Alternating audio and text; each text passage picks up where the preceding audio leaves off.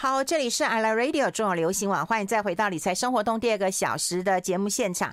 好，我们现场的特别来宾已经到了，今天要跟大家来聊聊这个美股的状况了。因为美国的股市进入超级财报周了哈，那么刚刚抛出几个震撼弹哈，这个业绩都跟我们想象的不太一样。接下来还会有很多的财报公布，然后呢，现在又有升息，又有通膨，还有战争的一个因素，怎么来看啊？美股怎么来看台股的布局？先欢迎一下我们的好。好朋友，Leaper 李博亚洲区的研究总监冯志源，志源好，好，云芬姐，各位听众朋友，大家好，好，其实我们两个真的很像，我们两个就喜欢穿个花不溜秋的，好，大家可以那个同步看我们的直播，就两个人同月同日生的人，没有不同年啊，他比我小很多啦。你是花，然后我全身是蝴蝶这样子啊，对对对对，真的，我们两个都喜欢穿花不溜秋的，可是说实在，你穿花的还蛮好看的。嗯，对我慢慢，我我我也蛮喜欢花花的那个。那个提布的图案，嗯嗯、然后这些都是在英上次在英国的时候，嗯，然后我觉得就是他们的这个花布真的还蛮好看的。哦，那最近最近也有人在问我，我就把介绍给一些朋友哦，基金经理人做参考这样子。哦，哎，有人说我们现在是没有声音啊，现，哎哎哎，费勇你把我的声音关掉啊？对，费勇你把我的声音关掉了。哎，对对，现在有声音吗？你你你你一次把我的那个按掉哎啊！现在有声音，现在有声音。对，现在哦，我们在直播上面是说没有声音哈，那我们正在调整当中。不过广播有声音吗？听众朋友，广播应该是有声音啦。如果广播没有声音，就惨了。中广同事应该会冲过来。对对对对，广播不能没有声音。目前没有看到大队人马冲过来。对对对。好，已经有声音了哈，已经有声音了。好，刚可能虚惊一场了哈，虚惊一场。也谢谢大家提醒我们说，现在已经有声音了。好，来看看我们帅帅的这个冯志远的话，可以同步的看我们的啊、呃、直播，也可以来听我们的广播。好，谢谢大家告诉我们都有声音了。好，我、呃、我们要跟大家来聊一聊啊，广播有声音，谢谢谢谢大家，谢谢。好，我们来跟大家聊一聊了哈，因为现在呃美国的股市，我觉得好像有点出现乱流。嗯、然后我刚刚也有跟大家分享，在啊、呃、美国有很多的这个啊、呃、财经很重要的，像那个。巴荣哈，那个 Barron's 有讲，就是说，哎，这是美国股市其实压力很大哈。嗯，那我们先来看看美国的股市为什么会压力很大呢？从联准会开始讲起好不好？嗯，好，我想说说最近可能有投资台股或美股的听众朋友都会比较辛苦一点，好像盘势哦，喋喋不休。那这个是俄乌战争造成的吗？哦，其实不是哦，因为前一波是，但是呢，在俄乌战争之后，嗯，呃，和谈了好几次，大家没有看到结果之后呢，嗯、大家关心还是关心，但是好像没有像以前那么紧张哦。那么现在我觉得就回到一个基本面，那什么是基本面呢？最大基本面大家一定要从整个大环境去看。嗯，那么其实差不多在三月初的时候，我那个时候其实就有察觉到说。好像感觉有一点点不太对劲。譬如说，哦，举举例来讲的话，三月初的时候，其实联总会那个时候在做利率决策会议的时候，它的结果是升息一码。嗯，哦，当时候的市场反应呢，其实还不错。嗯，因为原本呢，市场是预期是升息两码，最后呢，只有升息一码。那跟大家预估的一样啊，因为考虑到这个俄乌战争的关系，不想对市场冲击太大，所以它升息了一码而已。那么其实台股跟美股那个时候都是大涨一对，嗯，但是呢，哦，美国是这样子，就是你在利率决策会议过一段时间之后呢，他就会把当时候的，我们可以讲说类似像我们在公司开会的那个 meeting minutes，就是这个开会记录，所以呢，就把这个开会记会议记录呢，把它摊开来看，过了过了几天之后，你又发现到说，哇，不得了，这里面大家讨论的内容啊，都是。还蛮严肃哦，嗯，而且就是还蛮严重的，嗯、啊，怎么严肃法？是说，呃，在里面他已经有提到，就是说，呃，在五月份的这个，也就是下一次的联总会的这个会议里面呢，嗯、应该要升起两码，对，哦，这是大家就觉得说，哎，很紧张，因为因为原本预估说，哦，一次一码而已，现在你可能都要升起两码，来真的，对。那第二个是说，整个这个缩减购债规规模之后呢，要开始缩表。那进行缩表之后，它规模要多到多少？哦，原本大家预估大概是五六百亿美元左右，但是呢，他现在提到就是可能要加速缩表到九百五十亿美元。嗯，那这个规模是多大？这规模是二零一七年那个时候在进行缩表的时候的将近两倍。嗯，所以呢，这个市场收缩的资金的预期哦，又快又猛。就是说，那为什么会这么快这么猛？其实主要还是跟联总会的资产负债表有关，好，其实大家都知道，就是说，呃，在呃整个新冠疫情之后呢，也就两年前的新冠疫情之后呢，联总会又启动了这个无限量的量化宽松，所以美国的这个呃债务状况呢是债台高筑。那么现在最新的联总会的资产负债表，我看。哦，已经到达了呃，将近有九兆美元之多，又是历史新高。嗯嗯嗯、其实跟那个时候二零一七年的时候比起来，那时候才四兆多。所以当然了，就是说，哦，我们简单讲一下，就是说用这个量化宽松，哦，就好像一个人啊、哦，在这个你可能要哦，有在健身的朋友都知道，你要健身的时候一定要怎么样吃东西。嗯，那你吃太多之后，对你体重增加，你肌肉肌肉也增加了，但是呢，你体脂肪也增加了。那体脂肪增加之后，当你这个体重的脂肪太高的时候，如果你要好看一点、体态健康一点的话，嗯、或者是说你不要不想要有三高的烦恼，你就要开始什么？要把它，你要减肥，要减掉你那些体脂肪。所以，他其实联总会现在在做的就是，我要想办法把过去增加的这些体脂肪把它减掉。嗯。不然的话，它不能一直这样债台高足，因为呢，它以后要升息，而且呢，要对抗这个通膨，所以呢，这个购减这个缩呃缩减购债购债规模之后的这个所谓的缩表，它就被变成说规模相对来的更大一点。嗯，而且最主要就是说，嗯、呃，会议里面很明显，过去比较鸽派的这一些联总会的一个官员哦，哦都有改口。哦，都变成说好像比较鹰派。其实我觉得并不能讲说原本就哦鸽派啦、鹰派这样去分，因为呢，这些联准会的一个官员呢，他就他也是背负着一个使命，就是要观察整个美国美国的这个经济的一个动态，对这个呃利率政策的部分做适时的一个调整。所以呢，在他们言论里面呢，其实他们也提到，就是说，嗯，真的就是好像压抑通膨的速度哦，他们启动的时间有一点太慢。所以呢，现在呢，必须要跟上这个速度跟脚步，所以也也也就是因为这样子呢，现在市场上认为就是说，当联总会三月初升息的时候，看那个点阵图，大家预估呢，大概今年会升息七码，嗯，但是呢，在还，有人说九码，还有人说十一码，哎，哎，对，但是这我我讲是说三月初在升息那时候看点阵图，哦哦，三月份，但是呢，在三月中看会议记录的时候呢。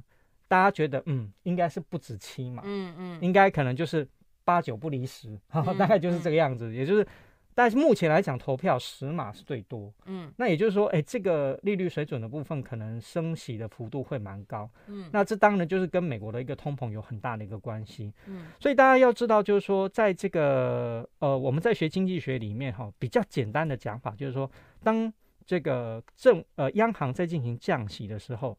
啊，通常来讲就是把资金给放出来，希望这个股市投资比较活络，嗯，所以呢，通常来讲是比较利多的。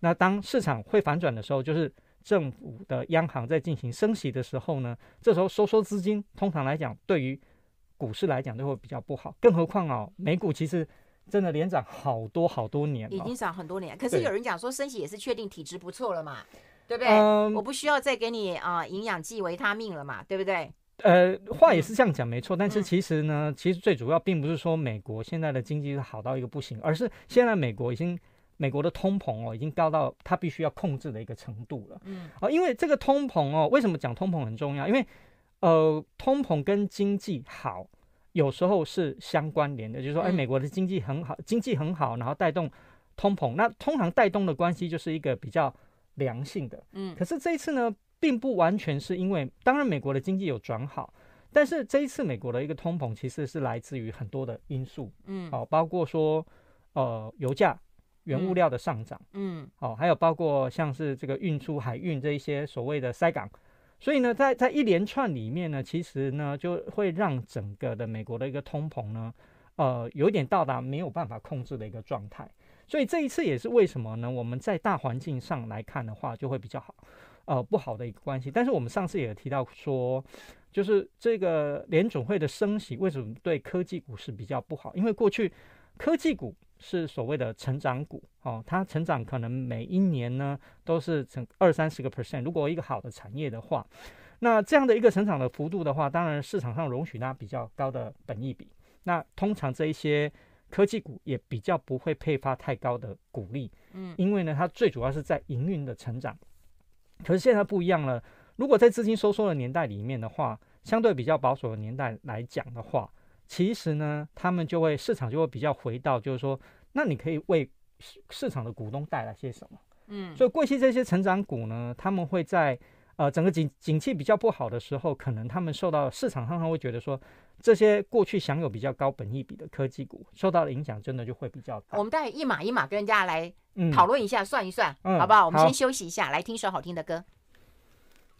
对，我们觉得待会就讲一下科技股啦、金融股啊，然后不不过我觉得要先讲一下啦，待会要先讲一下那个通膨啦。嗯通膨这个有人对于这种八点五趴吓死了嘛？嗯，对呀、三月的通膨八点五趴，然后 PPI 是十一点二嘛，我们待会解释一下这个。好，你台湾你看两三趴，我们都快吓死了。组成不同啊，对啦，对啦，台湾其实也有通膨，也有通膨啊，嗯，但是比较没有办法真实的反映，因为我们的那个其他的因子还太多。嗯，啊，就是能比如能能源呐，或者是你就说房租啊这些哈，占的上位比较少一点。对啊、对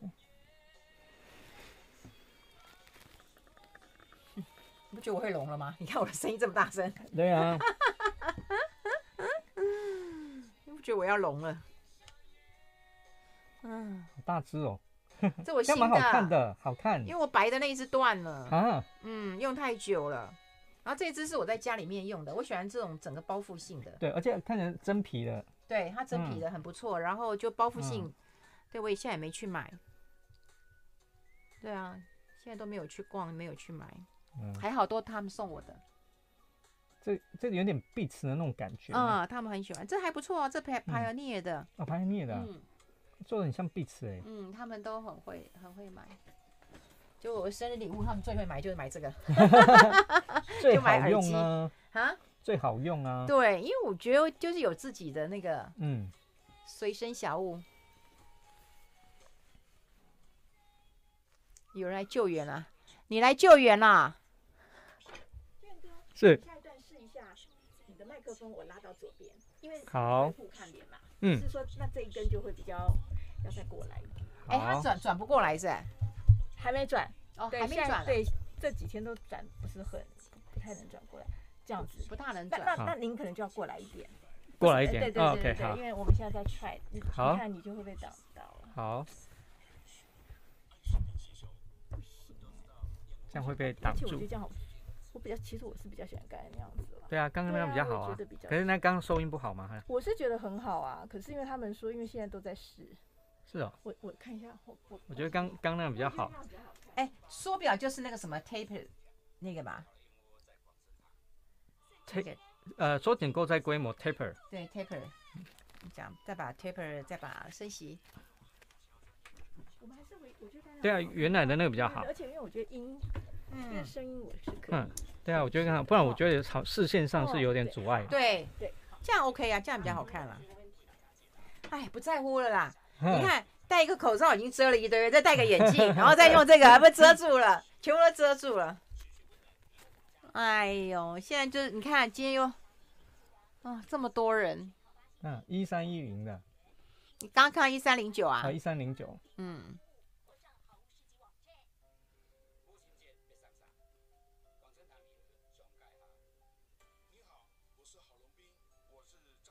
我们这个数字，嗯，就是比较比较接近，呃，国际上的状况。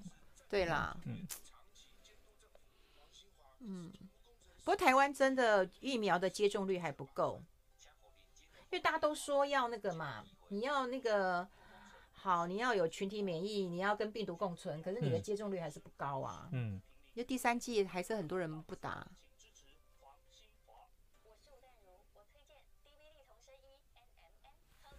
就还是要打，但是我觉得小孩子我真的不知道该这个真是两难，哎、很两难。我觉 得。大人要打啦，因为我觉得公民责任是要打啦。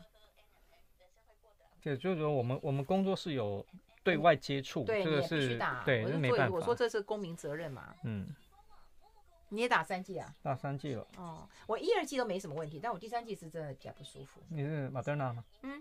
哦，OK。一个半季而已。对啊，我打 BNT。可是哦，可是我打 AZ 都没事哎。对啊。打 AZ 又一直睡，一直睡，嗯、睡个。你看一三九零不是一三零九哦，一三九零。好，我们持续跟我们 Leaper 李博亚洲区的研究总监冯志远呢，我们帮大家来呃先整理一下。当然有很多人很急着问说科技股啊、金融股啊，我们先把那个缩表啦、升息还有通膨这三个因素先解释一下，好不好？嗯，好。嗯，那其实呢就是这样，就是说。我们简单来讲，就是当市场利率，比如说像美国那个时候在刺激他们经济的时候，是把基准利率降到零点到零呃零到零点二五。嗯，哦，那如果说假设，诶，而且呢那时候联总会的前瞻指引一直把通膨设多少两个 percent。嗯，所以呢，当这样子的时候，其实你就已经看到，就是说市场的利率是零，但是如果说市场嗯上的通膨是两个 percent 的话，它就有一个实质负利率两个 percent 在喽。嗯。那如果是这样的话，在因为在刺激经济的那个期间，好、嗯，所以呢，其实联总会就是相对来讲是比较能容许这个两个 percent 的一个差异。嗯，毕竟美国在这个时间点呢、哦，就是在这段期间，你们会看到就是呃，整个新冠疫情之后呢，一开始的时候，哇，美美股也是连连熔断哦，嗯、一开始的时候很惨。嗯，但是呢，慢慢的就是呃，当他们的所谓的封城。啊、呃，在解封、在封城几次之后呢，嗯、哦，他们慢慢习惯了这样的一个经济模式，所以当他们在经济重启的时候，你会发现到，哎，美国的经济真的开始慢慢的变好。嗯，那美国过去来讲，在它所谓的失业率的部分，也都这样控制的还蛮好，真的都是过去哦、呃、几十年来的一个新低的一个水准。所以在两千零八年金融海啸之后呢，我们如果从这个失业率去看，其实我觉得美国的一个经济都是一直还蛮强韧的，都还蛮不错。但偏只有在通膨这一块的话，呃，后来有点走掉，就是。就我们刚刚讲说，原本是守在两个 percent，后来慢慢超过两个 percent 之后呢，其实这个东西是最早的先知道的是谁？然后美国公债殖利率，嗯，美国公债值利率呢，其实不断的在飙高哦，公公公债值利率飙高，其实它其中一个隐含的点就是说，市场在预期利率可能会涨，所以呢，当市场上看到这些通膨的水准，譬如说我们过去来讲 CPI 哦，那当然就是个消费者。物价指数这一块来讲的话，就是大家感受上是比较明显的。嗯，那当然就是我们刚刚提到，就是说，呃，三月份的这个最新的这个 CPI 的一个指数也吓死人了，也是八点多。嗯、对，八点五啊，八点五个 percent 也是过去四十年最高。但是其实并不意外，因为过去好几个月它都已经是。维持这样的一个步步骤了。那还有一些指标，譬如像 PPI 趸售物价指数更高，十几点多，十一点二。对，那这个十一点二的意思就是说，在生产者这一端来讲的话，哦，他可能哦，就是他的意思就像说，哎，最近我们台湾也面临这样的一个。呃，趸售物价指数的一个高涨，譬如说有一些呃卖肉的卖猪肉，他说，哎，这现在真的猪猪价进来就进价就很贵了，但是卖给消费者，他们苦牙撑着把自己把这些东西吸收掉了，哦，因为他们来还有包括像鸡蛋啊这一些，啊，就是你批进来的东西变贵了，那个东西的涨幅就会加诸在所谓的生产者上面，嗯，那。累积久了，自然而然就会从生产者的部分再转嫁到消费者的身上。嗯，那另外一个呢，美国我们讲过讲过，就是联总会的前瞻指引其实不是看消费者物价指数，是个人消费支出这一块。嗯，那个人消费支出这一块呢，其实。呃，呃，幅度来讲，虽然没有 CPI 来的这么高，但是它也是创了最近就是四十年的一个新高水准。嗯、所以也就是因为这一些哦、呃，在判定通膨指标上面的呃重要关键，我们发现到就是。哦、呃，看起来都是压抑不下来的一个状况。嗯，所以呢，联准会原本呢，呃，我们那个时候也有也有讨论到，就是，哎，联准会那时候认为说没有关系，它只是一个暂时的现象。嗯、但是当暂时的现象不断的持续超过三个月以上，或者甚至于半年以上的时候，哦，它就不得不成真了。逮鸡抓雕啊。对，逮鸡抓雕啊。所以这一次呢，我们为什么讲说联准会的会议记录里面，它其实是有点认错，就是觉得他其实有注意到说啊。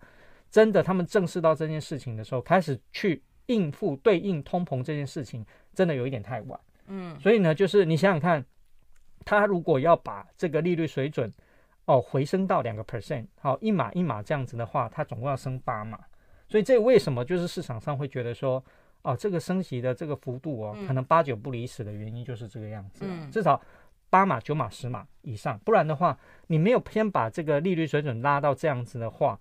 这个美国民众的消费力会被很明显的很减损，这个实质负利率的状况会更严重，那造成的民怨呢，当然来讲。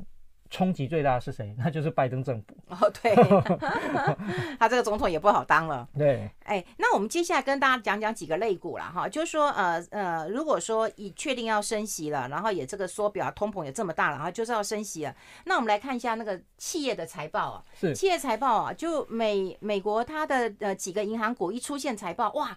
很差哎、欸，嗯，那刚刚我们也在跟那个你的好朋友孙庆龙连线的时候，是他说台湾有六百万人是买金融股啊，大家是很看好金融股，嗯、因为一升息嘛，它就会有利差的一个好处嘛。那为什么美国的这个企业财报周它出现的这些金融股，这这这这第一季看起来这么糟糕啊？嗯，其实美国的金融股跟台湾的金融股还是有不一样的。嗯就算是台湾的金融股哦，它也有很大的不同。对，我简简单来讲，譬如说我们常听到的这些什么摩根大通啊、花旗啊，嗯，啊，就是这个或者是 J P Morgan 啊、和摩根 Stanley 啊，嗯、这些你听到的这些大的呢金融股呢，嗯、其实你会发现到它的组织、它的业务架构呢，嗯、会比较在投资银行会比较多。嗯，那什么叫做投资银行？就是他想办法呢，要呃在市场上好的时候，就是他能够推销出去一些所谓的。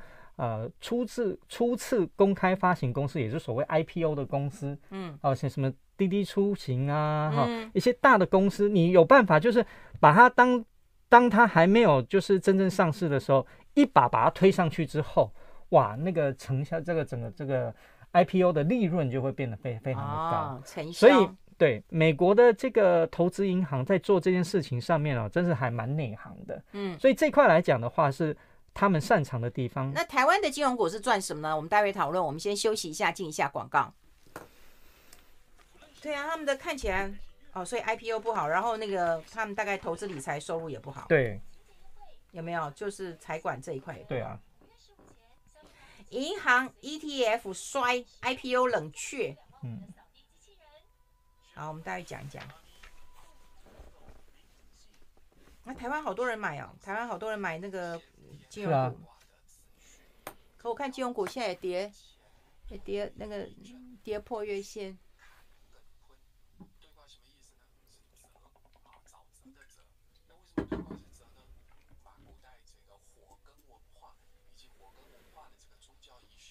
啊，你不是要讲你的那个吗？哦，对对对，等下等下有有有机会的时候安插一下。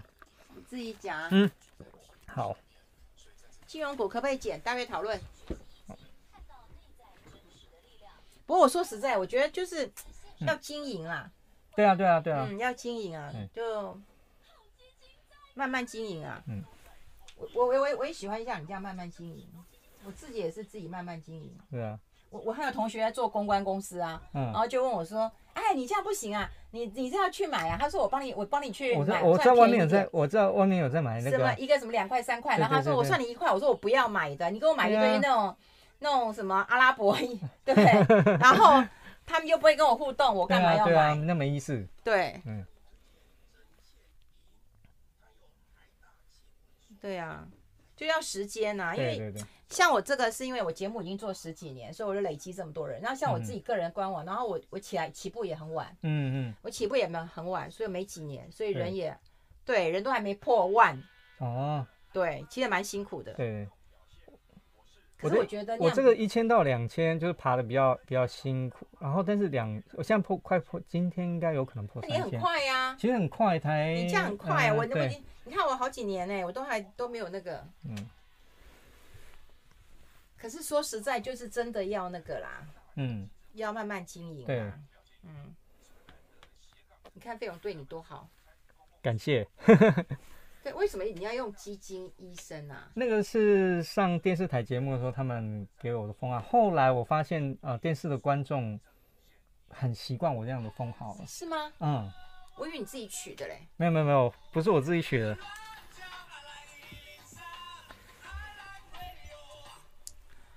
好，欢迎回来理财生活通，我是夏云芬啊，在我旁边的就是 Leaper 李波亚洲区的研究总监冯志远。我们刚才广告时间还在聊啊，说他现在有另外一个封号叫基金医师。对 对对，对我还以为说你自己帮自己取的。没有没有没有，那就是呃我在上这个就是有台电视节目的时候，嗯、然后啊制作单单位一开始都帮我取的。我一开始的时候也也觉得嗯。那我我我真的医生嘛？没有，我我以前我爸是叫我去考医生，那我就一直都没有去考这样。对，但是后来发现说，哎、欸。电视的观众还蛮习惯，就是用这样的称号跟我互动啊，啊，所以我后来就是把自己的粉丝页，所以呢，呃，听众朋友如果有兴趣的话，因为我在上面会分享一些文章啊，或者我一些在啊、呃、电视台上面的这个呃所谓的呃电电视的一个录影，那如果说大家有兴趣的话，可以搜寻我的粉丝页基金医生啊、呃、冯志远的财经笔记啊，要帮我按个赞，追踪一下，这样子冲冲人数这样子。很好，很好。那我们刚刚讲得到的这个金融股，其实、嗯。我在上个星期的时候，刚好也做一个统计哦。如果大家有兴趣，也可以去看一下。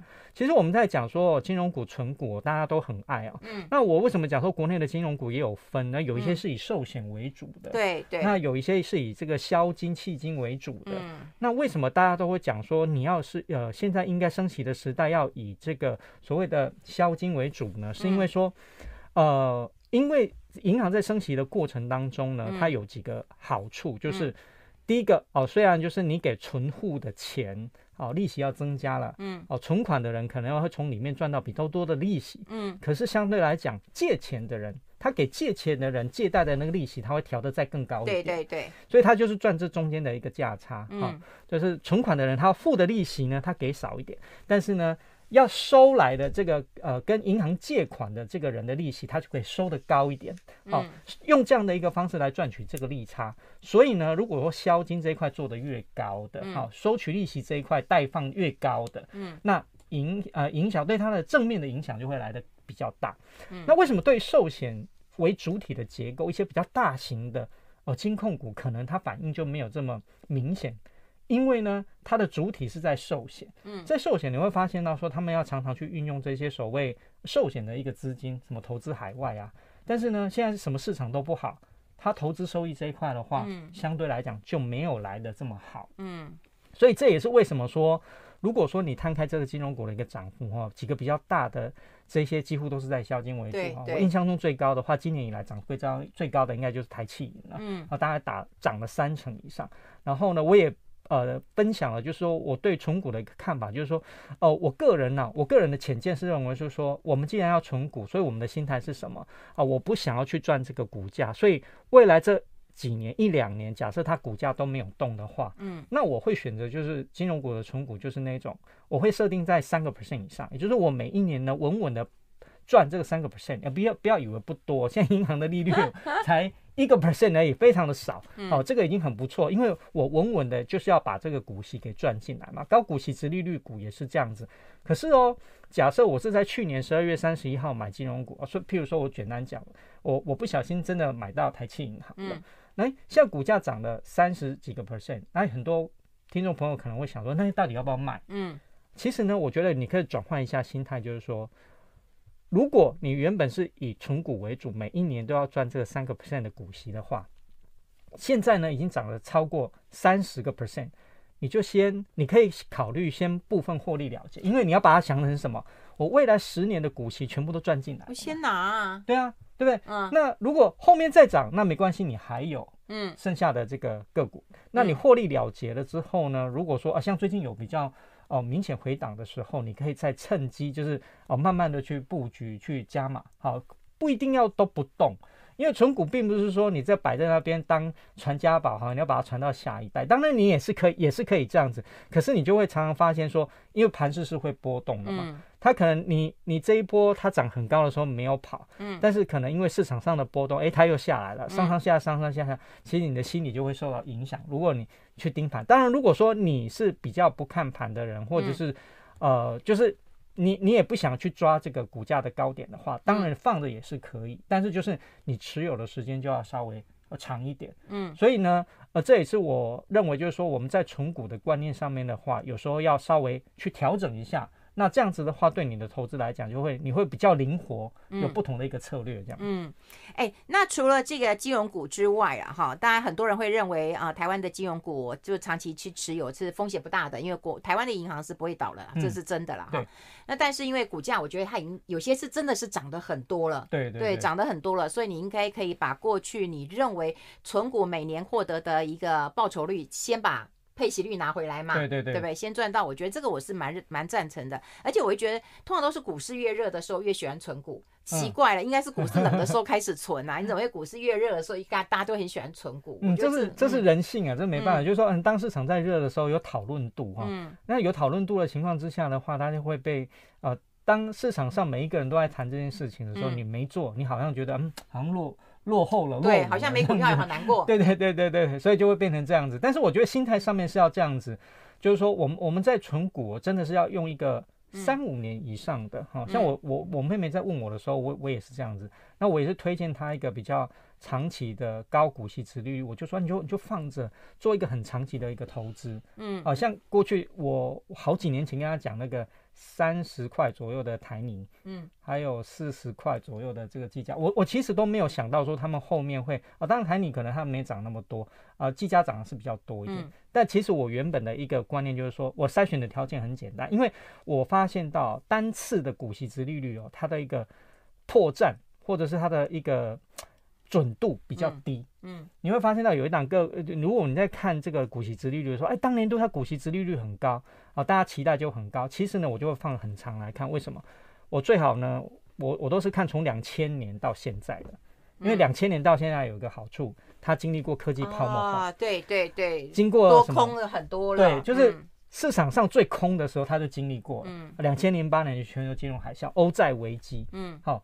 COVID-19，如果他每一年呢，在这种时候，每一年都能够赚钱，赚多赚少没有关系，只要赚钱，而且有把股息配给股东，那这样子的话，我就觉得真的是一个好的公司，嗯、稳定的公司，嗯、这个才是你，我觉得是一个你要存股的很重要的一个条件。嗯、很多有一些金融股，还有一些科技股，其实都有有这样的一个特色哈，不管在行情的，你像台积电也是一样，就是。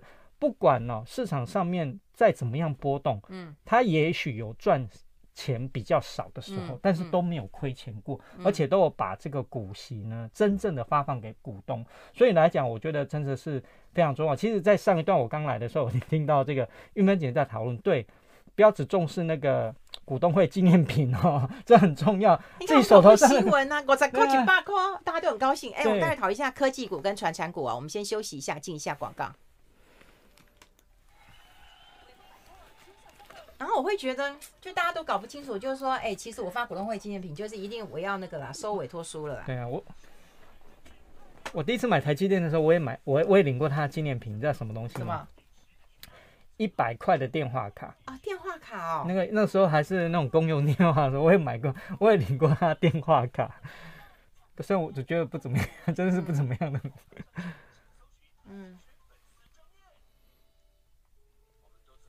哦，对啊，你看电子锅、水壶、礼券 CP 值高。哎。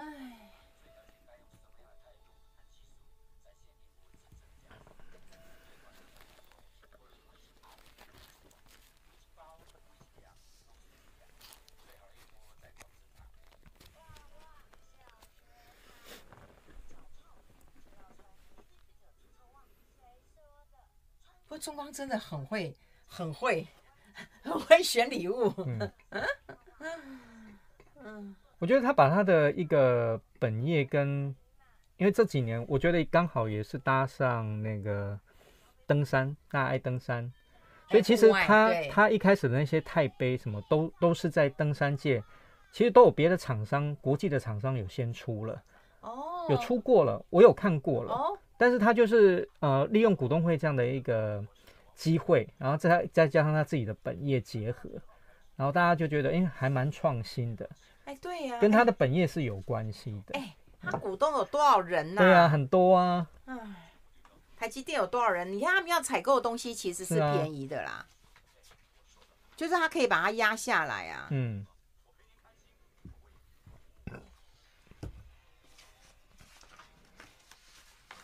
费勇说他不喜欢那个黑熊，我说那个黑熊还蛮可爱的，黑熊有个 V，蛮可爱的。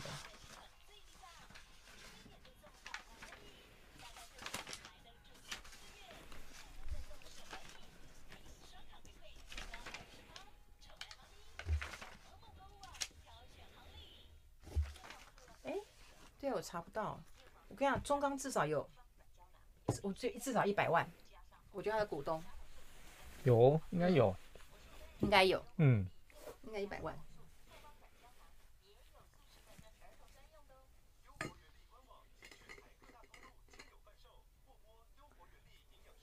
对啊，我觉得你要好好经营你自己的，就是它就是你的啦。对啊，对啊，大家把它经营起来，它就是你的。批发价五十元才不止哎、欸，我跟费用买的不止那五十元呢。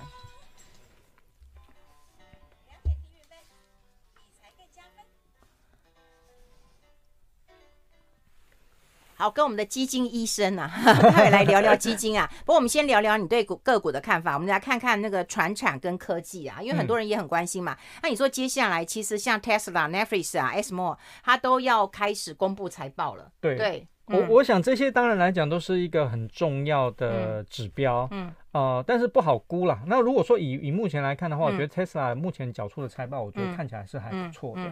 而且呢，最主要就是看产业前景。嗯，那我我觉得现在呢，大家对科技股比较看淡，是因为说哦，在去年这个时点的时候呢，嗯、其实是百花齐放，嗯嗯，百家争鸣。也就是说，你不管看到什么行业啊，其实，在科技这一块，五 G、AI、手机什么哦，每每一个几乎都是没有说在倒退倒退路的，哈，都是真的是往往前。但现在这个时点里面，特别是在台积电开过法说之后啊。慢慢的，其实你都可以感觉得到，就是说，哦、呃，因为通膨的关系，大家消费力开始减弱，所以这些所谓以前我，比如我手上都有，比如我我去年已经有手机了，我今年需不需要再换手机啊？嗯，当然就会有点疑虑疑虑嘛。所以你所以你会发现到这种所谓的消费性电子这一块来讲的话，慢慢的就有一点点比较哦减弱的一个现象，好、哦，笔电啊。呃，这些相关的这些消费型电子的一个部分，那手机也是一样啊、哦。其实你从台积电它那个 HPC 的高高效运算的这一块，其实已经超越所谓的智慧型手机这一块，其实也是一个警讯，就是说，呃，智慧型手机在这个部分好像已经成长到一个顶端了，没有办法再成长了。所以这一块来讲，我觉得都是未来要密切注意的。所以，我你看法悲观喽。呃，我也不是悲观，应该是说今年来讲啊，不会不会到那种百花齐放的一个一个状态，所以只会集中在少数真的比较好的。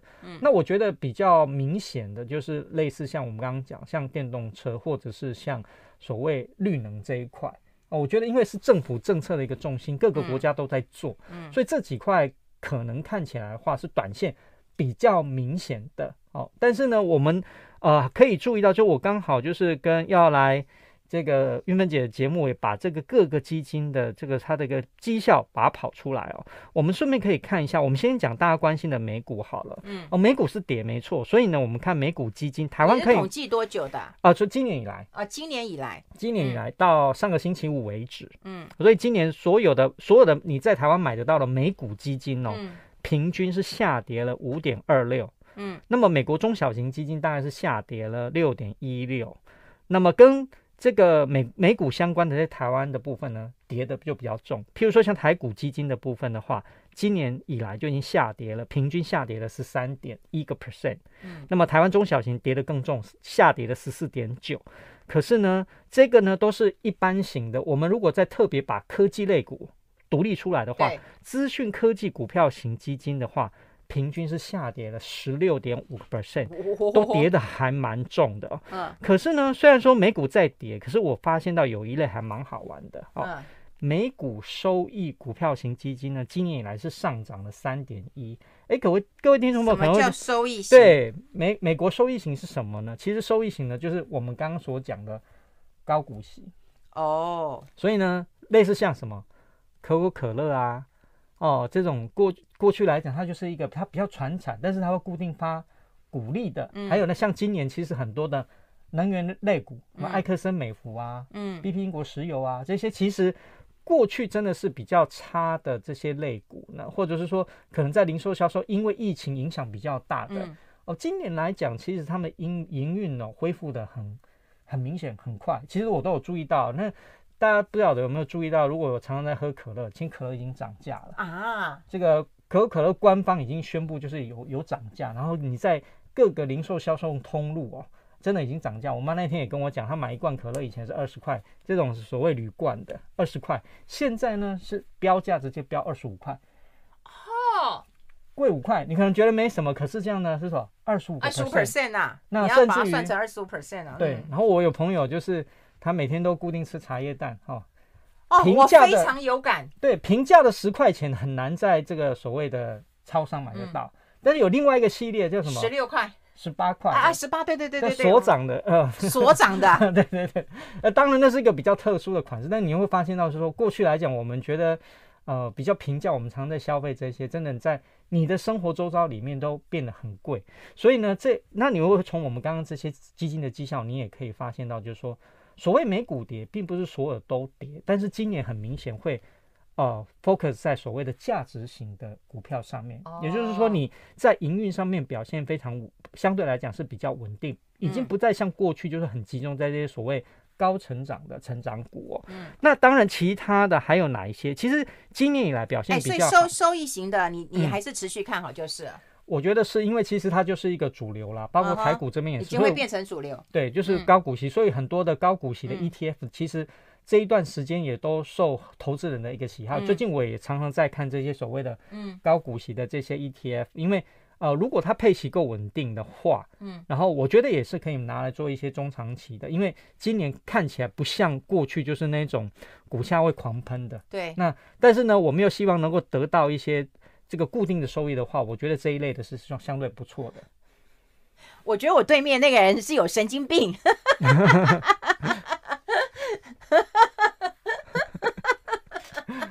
他他看错时间了。OK，好，没事。你你刚刚没有被吓到吗？没有没有没有没有。哎，那你还蛮镇定的嘛。没有，我听你的指示啊。哦，哦，真的吗？可是你有没有看到他一直在跟我们挥舞吗？有有有。好，有人说去年底吃早餐的时候一六八，现在同一个套餐卖二三八啊，会赚涨幅的你就会有感。对对对。对，涨幅。四十一 percent 哦，很高，非常的高。对呀、啊，对呀、啊，就是说很多的家庭主妇都会认为说啊，我就涨个三块五块让它涨。可是如果你把它换算成那个幅度的时候，你才会觉得很对。哦，我还有个东西很有感，国民水果香蕉。哦，香蕉好贵呀、啊。对，以前呢一斤多少？十五块钱，还没有人要吃。现在一斤多少？嗯、现在一斤呢？我那一天去看，我妈妈也去看。很多人跟我讲，一斤大概六十块到八十块，好贵，真的好贵。我很有感，因为我运动的时候有时候要吃。我们先休息一下，进一下广告。他刚看错时间，所以他一直跟我挥，然后我就想说，哎、欸，嗯，没问题。嗯，阿基会场控啊，所以我就没我，我因为有时候我也不知道啊。对啊，他今天那个，他今天很很焦虑，好可怜哦，他。我看他们现在工作真的，对啊，他们真的工作量好大。嗯，你看他要音控，然后他还要看节目，然后然后还要再转转发这个、嗯、都没有人呢。啊，嗯，所以每一个人都要当好几个人用。是啊，嗯，辛苦，真的很辛苦，还要跟我们沟通。对。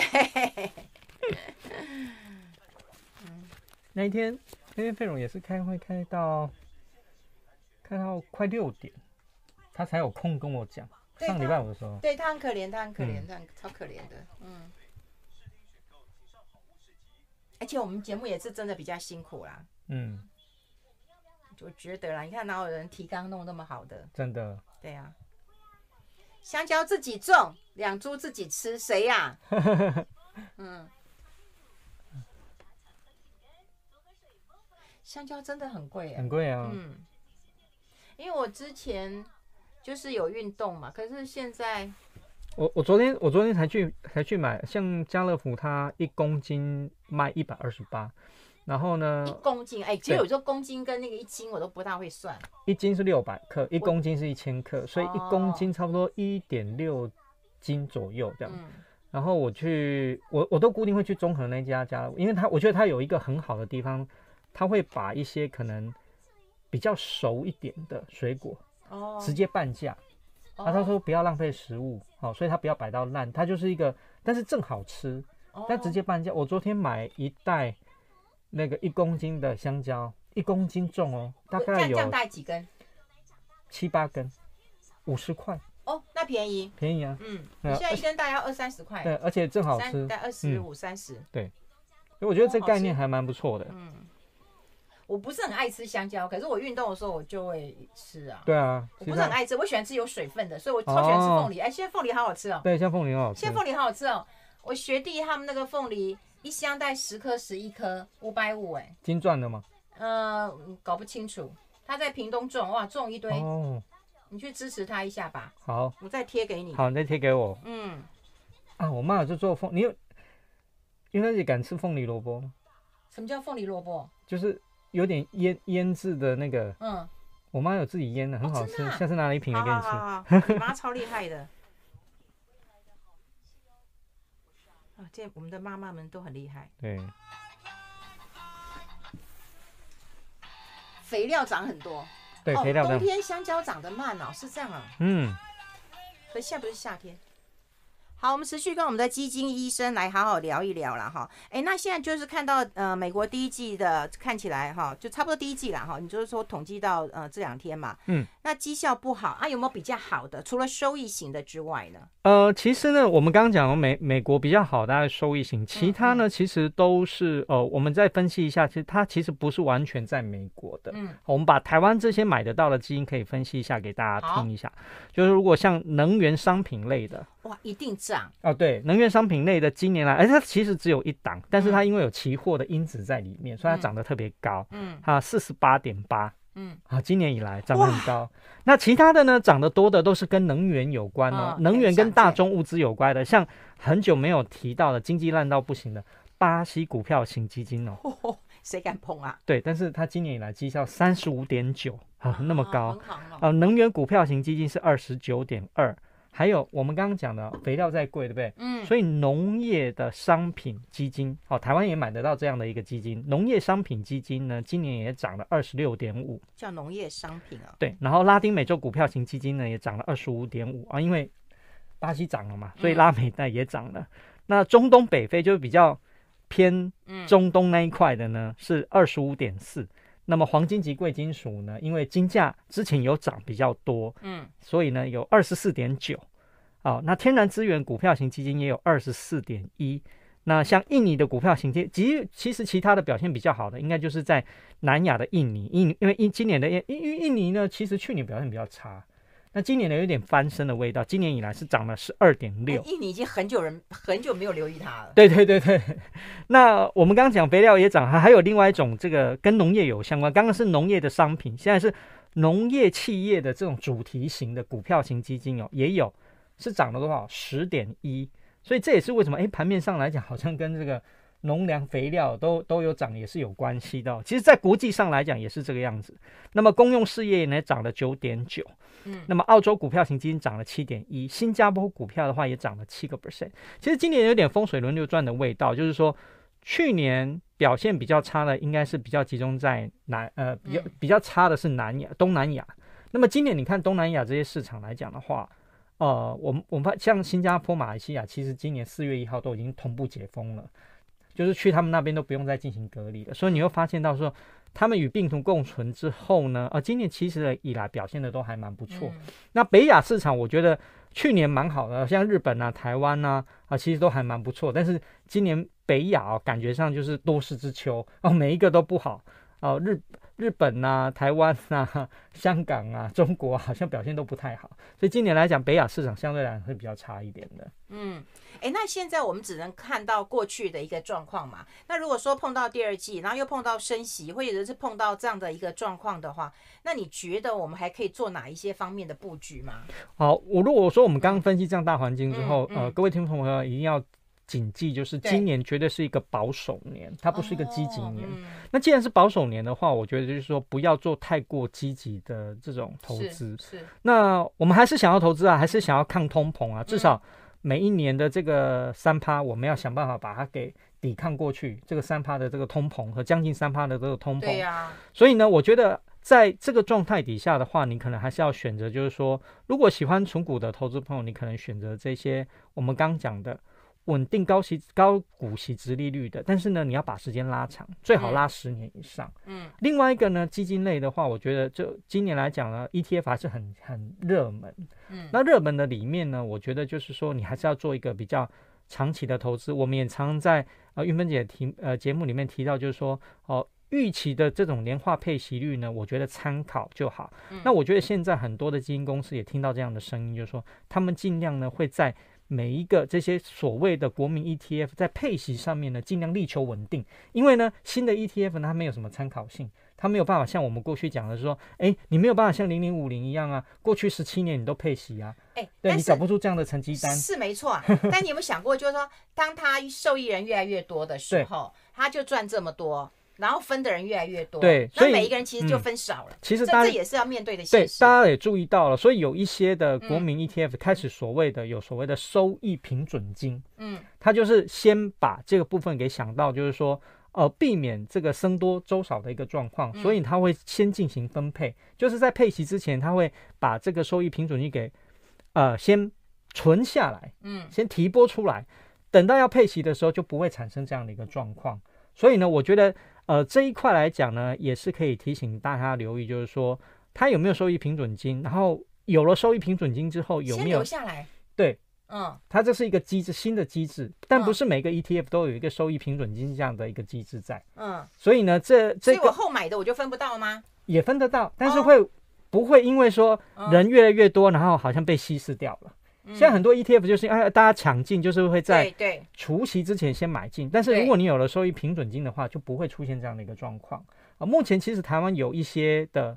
ETF 已经有注意到这个现象，所以引进了这样的一个机制在，是可以留意的。哦，然后所以我觉得现在的 ETF 商品就是越设计越多，那可以提供参考的地方也很多。那基金类的这个部分呢，我就觉得说我我们如果以呃这样来看的话，我会觉得就是能源这一块的话，呃已经涨多了。那如果之前有布局的投资朋友，就是当然很恭喜。但是在这个时间点，我就觉觉得说暂时先看一下，就是不要。太过积极的这个所谓的介入这样子，那当然就是说台股基金跟这个科技类股基金跌很惨。嗯，那如果你已经有的，我会觉得是说，我觉得中长期来讲，这些科技的趋势并没有出现太大的改变。当然，在短期的一个所谓需求上面可能有一些变动，但你已经投资的话，我会觉得你可以用这种比较中长期的方式，甚至于就是说，哦，既然行情不好，那我可能就是套在相对比较高的话。那如果我我的资金控管可以的话，我启动我的定期定额，哦，累积这个微笑曲线，把你的成本有效的一个降低。我觉得这样的方式也是一个很好的方式，其实还是有机会的。对啊，也要看缺不缺钱啊。对啊，如果不缺还 OK。所以资金资金控制这边是很重要的。所以呃，基金的定，我觉得它基金的定期定额就有这样的一个好处，就是呃每个月呃只要三五千就可以了。嗯。那我觉得它相对来讲会比你说哎一下子要买。哦，一张所谓的台积电，哦，那可能好好很多，因为台积电虽然跌很多，但是一张还是要五十几万呢，啊，还是很贵的。对，还可以买五十 股，对，一一百股，对，这样也可以啊。其实这也是一种方式，就是说我们有多少的资本，我们就多做多少的一个事情。那现在市场上面的这种投资方法也很多，嗯，所以呢，有的说，哎，会有的会很执着于 ETF 的股价很贵。那其实我觉得说不要太在意，因为我们买基金的时候，你会不会说，你会不会问这档基金多少钱？我要不要买？不会，为什么？因为基金是用单位数，你不管投资多少钱，它就用单位数帮你换算。说 ETF 你也把它想成基金，嗯，这很基本的一个概念哈。好，今天非常谢谢我们的好朋友冯志远到我们的节目现场，希望大家多多的支持他一下。好，谢谢志远，谢谢大家，谢谢。